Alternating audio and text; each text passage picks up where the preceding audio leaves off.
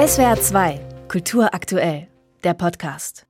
Ein halbes Jahr Krieg in der Ukraine, das ist, wie der Bundeskanzler gesagt hat, eine Zeitenwende in ganz unterschiedlicher Hinsicht, ganz sicher aber für die Bundeswehr, deren grundsätzliche Bedeutung angesichts des russischen Angriffskrieges viele während der vergangenen Monate sicher ganz neu bewertet haben. Die Bundesregierung hat jedenfalls in Rekordzeit ein ziemlich einmaliges Vorhaben durch Bundestag und Bundesrat gebracht, die Bundeswehr mit einem Sondervermögen von 100 Milliarden Euro zu modernisieren. Und ich freue mich darüber, mit dem stellvertretenden Bundesvorsitzenden des Deutschen Bundeswehrverbandes sprechen zu können, Oberstleutnant Marcel Bonert. Ich grüße Sie, Herr Bonert. Hallo, Herr Hüfer. Die Beschlüsse sind ja nun durch, aber was tut sich denn nun eigentlich mit Blick auf dieses 100 Milliarden Paket? Welche Schritte unternimmt die Bundeswehr? Es sollen ja vor allem neue Waffensysteme beschafft werden können.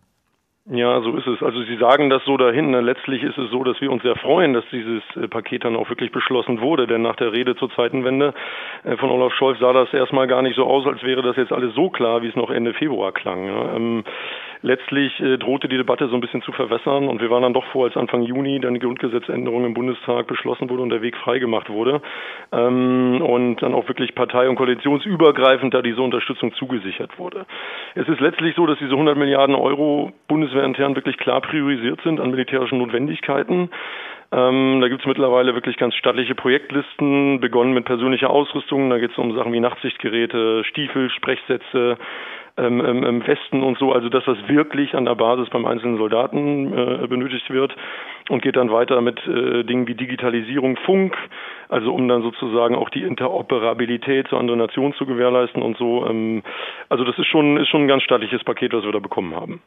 Wann wird das ganz platt gefragt alles sichtbar? In welchen Zeiträumen kann die Bundeswehr dann die neuen Systeme wirklich einsetzen?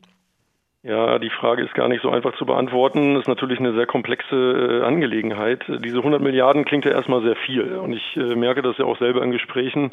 Es ist so, dass Menschen dann denken, gut, das ist jetzt hier eine Zahl mit elf Nullen, die ist jetzt da, ab sofort funktioniert die Bundeswehr.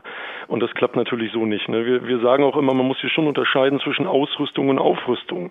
Aufrüstung ist ja der Vorwurf, also aus bestimmten Kreisen zumindest. Wir sagen immer, Moment, das ist Ausrüstung. Wir bringen die Bundeswehr, die in den letzten Jahren sehr, sehr gebeutelt war, erstmal in einen Zustand, in dem sie überhaupt richtig handlungsfähig wird. Ja, ähm, so, und dann, ich hatte ja gerade schon ganz kurz was zur Beschaffungsliste gesagt, da sind am Anfang Dinge, die auch relativ schnell kommen, persönliche Ausrüstung.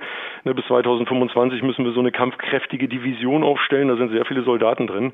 Äh, da wird schon sehr viel da sein, aber ähm, man darf da eben auch nicht äh, zu viel erwarten. Eine Beschaffungsliste besteht eben vor allem aus Großgerät, also das ist wirklich eine große äh, Gerätschaften für Bundeswehr, äh, Marine, Heer, Luftwaffe. Ähm, und da wird es immer so sein, dass es mittel- und langfristige Beschaffungsvorhaben sind. Aber es gibt einen Grundsatz der Bundesministerin und die hat gesagt, es sollen vor allem Dinge beschafft werden, die schon marktverfügbar sind. Ja, Beispiel ist dieser F-35-Jet, wo man sagt, den gibt es schon, da muss nicht erst noch was entwickelt werden. Äh, und damit sind die Zeitlinien auch äh, kürzer, als wir es vielleicht in den letzten Jahren bei der Bundeswehr gesehen haben. Die Bundeswehr ist ja aufgrund dieses Konflikts in der Region bereits auch stärker engagiert, hat ihr Truppenkontingent im Baltikum aufgestockt. Mhm. Wie wirkt sich das auf den Alltag der Truppe aus? Ja, es ist äh, so, dass äh, auf dem NATO-Gipfel in Madrid äh, schon eine richtige neue Streitkräftestruktur festgelegt wurde. Also äh, wir da wirklich auch den Auftrag haben, auch als Bundeswehr an der an der Ostflanke äh, eine glaubhafte Verteidigungsfähigkeit herzustellen. Und es gab eben Ad-Hoc-Verstärkungen, äh, das haben Sie gerade genannt, im Litauen. Wir haben aber auch ein paar Kräfte in die Slowakei gesandt und die können auch aufwachsen. Es gibt also in Deutschland Soldaten, die sich bereithalten, diese Kräfte, die da jetzt schon verstärkt sind, nochmal in einem sehr engen Zeitfenster zu verstärken. Und weiterführend plant die NATO tatsächlich mit, mit mehreren hunderttausend Truppen, die in verschiedenen Bereitschaftsgraden äh, dann äh, verfügbar gemacht werden soll, äh, NATO-weit. Und da ist es so, dass wir derzeit ganz viel am Plan sind, Truppen zusammenstellen, die Struktur der Bundeswehr auch anpassen, ähm, Verlegeübungen anstehen werden und so weiter und da echt ein ganz schöner Reformdruck und organisationaler Stress auch äh, auf dem auf dem System Bundeswehr liegt. Ne? Da gibt es viele Soldaten, die jetzt ähm, schon intensiv dabei sind, diese Planung durchzuführen. Ähm, da passiert auf jeden Fall eine ganze Menge.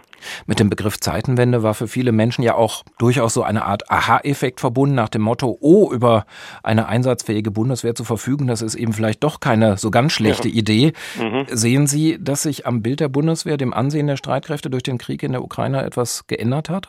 Ne, das glaube ich schon. Ich glaube sogar, dass das Ansehen sich in den letzten Jahren so ein bisschen verbessert hat. Also wir haben das jetzt gesehen an Inlandseinsätzen wie Covid oder auch im Hochwasser im letzten Jahr, dass da Menschen mehr, mehr in Berührung mit der Bundeswehr gekommen sind und diese, diese Black Box, die es ja für viele noch ist, so ein bisschen aufgesprengt wurde. Ja, wenn man reist, sieht man mehr, mehr Uniformierte an den Bahnhöfen und so weiter. Es entsteht so eine kleine Veteranenkultur wo einfach Rückkehrer aus Auslandseinsätzen, Mali, Afghanistan und so weiter, sich äh, in Vereinen organisieren, Verbänden und da wirklich eine gesellschaftliche Identität auch bilden. Wir haben, wir haben gerade vor einem Monat den sogenannten Marsch zum Gedenken gehabt. Da sind 135 äh, Soldatinnen und Soldaten 120 Kilometer marschiert, sind äh, über die Straße 17. Juni an die Siegessäule vor den Reichstag am Brandenburger Tor, Mahnmal ermordet Juden Europas vorbei.